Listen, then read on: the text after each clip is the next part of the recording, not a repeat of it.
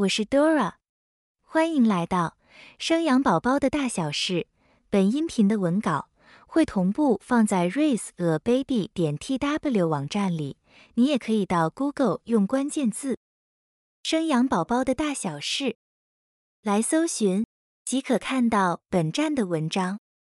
宝宝从一出生就开始学说话，为了要发出一个简单的音，这中间的学习工程是非常复杂的，包含了听声音、看爸妈的嘴型，甚至去感觉肢体动作。这些讯息经由脑部多个中枢神经系统，包含听觉、视觉、语言、感觉及运动，经过好几个月的整理统合后，才能发出第一声属于语言的声音。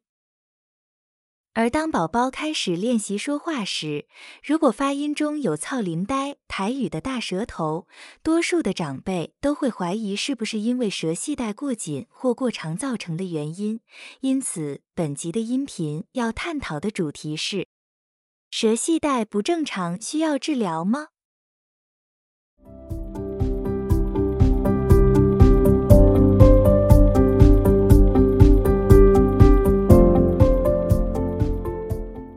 什么是舌系带？舌系带 （lingual frenulum） 是指舌头下方与口腔底部粘合的一片薄膜，也可以说是舌头下方的一条韧带。它的主要功能是稳定舌头运动方向的功能，但舌系带也不是必须要有的。而且舌系带的长度如果太长或过短，并不会影响宝宝的语言及发音的学习能力，但却可能影响宝宝的含乳并吸吮母乳的能力，以及影响某些需要卷舌或者弹舌的发音，例如卷舌音的诗、猪、入和弹舌音的打、踏、拉等等。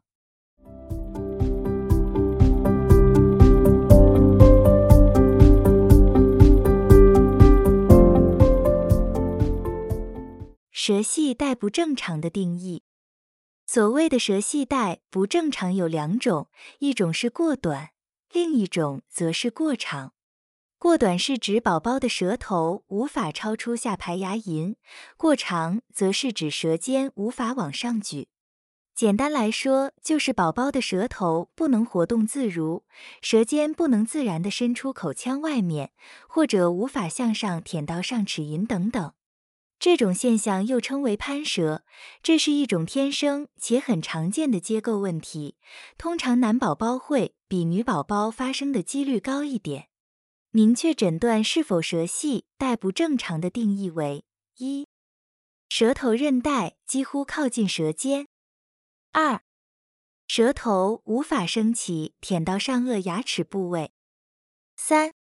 舌头无法伸展出来超过下颚犬齿一至二厘米。四，舌头更是无法左右摆动。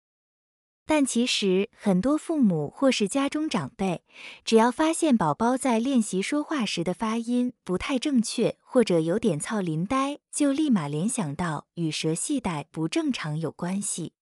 虽然目前没有医学正式统计，但根据临床经验来看。宝宝要发生舌系带不正常的几率极低，几乎不到百分之一。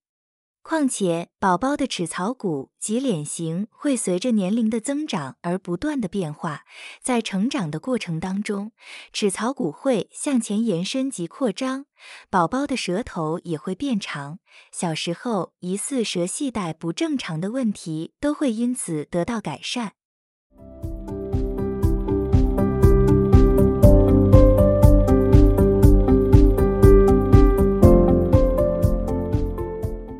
舌系带真的会影响语言学习吗？许多爸妈或是长辈总是认为宝宝讲话会操林呆，是因为舌系带长度不正常。但截至目前为止，仍没有医学研究证明舌系带过短、过紧或者过长与宝宝讲话及发音有所关联。在国外也未曾发生类似的案例。但在国际医学杂志期刊的相关研究中，却曾经提到过，舌系带不正常对于宝宝的影响是无法正常吸吮妈妈的乳头及乳晕，增加妈妈乳头疼痛的机会以及喂母乳的难度。因为宝宝在喝奶时，舌头是以前后的方式在运动，再直接由舌头后部送到咽部。但因为舌系带不正常而影响宝宝吸吮母乳的现象也是少见。许多舌系带不正常的宝宝大都可以正常的喝母奶，用奶瓶喂奶的宝宝更是不受到影响。一般大舌头操林呆，并不是由舌系带所引起，大舌头是本身的舌头又厚又宽，运动不灵活，才会造成讲话不清不顺。这是需要经过语言训练以及练习，就可以进步与改善。如果宝宝没有舌头结构上的问题，但到了五岁仍有构音不全的情况，应接受语言治疗。因为大多数的儿童在五岁左右才有较完整的构音能力，如果太早要求宝宝字正腔圆，学习注音符号。或者音标都容易揠苗助长，造成宝宝心理压力太大而有学习障碍。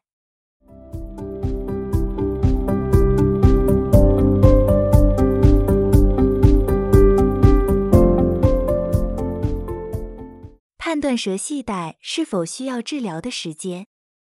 很多爸妈或家中的长辈会将孩子发音不标准与舌系带不正常画上等号。但几乎所有到耳鼻喉科就诊的宝宝，舌尖都可以超过下排牙龈。虽然会有部分的宝宝伸出舌头时会呈现类似字母 M 的形状，但这也未达必须手术的标准。因此，有医生建议，如果不放心孩子的发音问题，却又不想让他们太早承受无谓的皮肉之苦，建议至少观察宝宝到两岁左右，再与医生讨论及评估是否需要手术。因为到那时候，宝宝如果讲话仍然会有不自然的卷舌音，或许才有可能是舌系带造成的影响。毕竟舌系带要严重到影响说话的程度，必须是严重的过紧现象。通常严重过紧的舌系带，到了宝宝四。五岁时都无法获得改善或自然痊愈，才有治疗的必要。舌系带的治疗与照顾，既然舌系带不正常对宝宝不会有语言及发声学习的影响，那么还有需要针对舌系带不正常而去治疗吗？因为其实会有很多长辈对于这部分仍坚持的相信，宝宝说话操林呆是因为舌系带的关系，因此会很坚持要动手术。但宝宝的舌系带是否需要动手术治疗，是可以经过儿童耳鼻喉科或者复健科门诊医师评估后决定。如果宝宝的舌系带过紧且影响到生活的时候，就会建议家长让宝宝进行剪舌系带的外科手术。以下将针对舌系带的手术方式做说明。舌系带过紧可以分为两种情况，一种是舌下白膜纤维内部无血管的软组织，以及另一种舌系带短后内有血色的软组织及微血管。如果必须处理含有微血管的软组织舌系带短后，通常建议找耳鼻喉科或小儿外科处理。医生通常会仔细的剪开舌系带，尽可能的避开舌头肌肉，再将伤口谨慎的缝合在一起，使伤口越小越好，避免当伤口痊愈结痂，反而去影响到舌头的运动。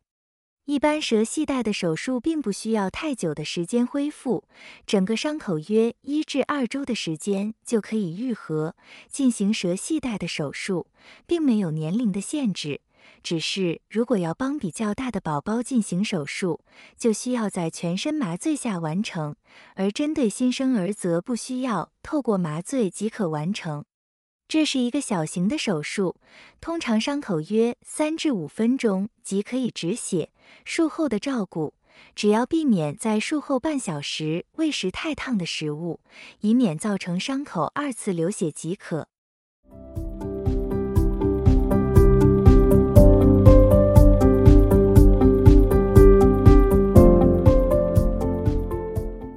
舌系带正不正常对于婴幼儿的影响真的不大，尤其是对语言学习及说话发声的发展，更是没有医学根据佐证其中具有相关性。况且加上很多舌系带不正常的宝宝，在长大之后都会自然而然的痊愈。如果妈咪们害怕宝宝舌系带的问题影响到亲喂的可行性，或者增加了亲喂的困难度，建议直接将母奶改成挤出来，用平喂的方式进行。如果宝宝长大之后，因为舌系带的问题而造成发音不清晰，建议可以先找语言老师教导其发音，大多都会进步。至于舌系带对孩子的影响，医生通常都会建议观察到四岁左右，再评估是否需要进行手术改善，因为大部分舌系带的问题都会在长大之后自然痊愈。因此，建议爸妈及长辈们可以一起与耳鼻喉科医师做评估与讨论，不应该坚持一定要剪开舌系带。有时候那只是会徒增宝宝的痛苦，以及增加不必要的伤疤而已。以上关于舌系带相关的说明，提供给新手爸妈们做个参考。Dora 会将本音频的文字版本的网址放在音频的介绍里。如果你有兴趣的话，欢迎你点击阅览，也欢迎你到 Google 用关键字“生养宝宝的大小事”来搜寻，就可以看到本站的文章。本站会提供许多跟孕妈咪以及育儿相关的资讯给你阅读。我们下集见。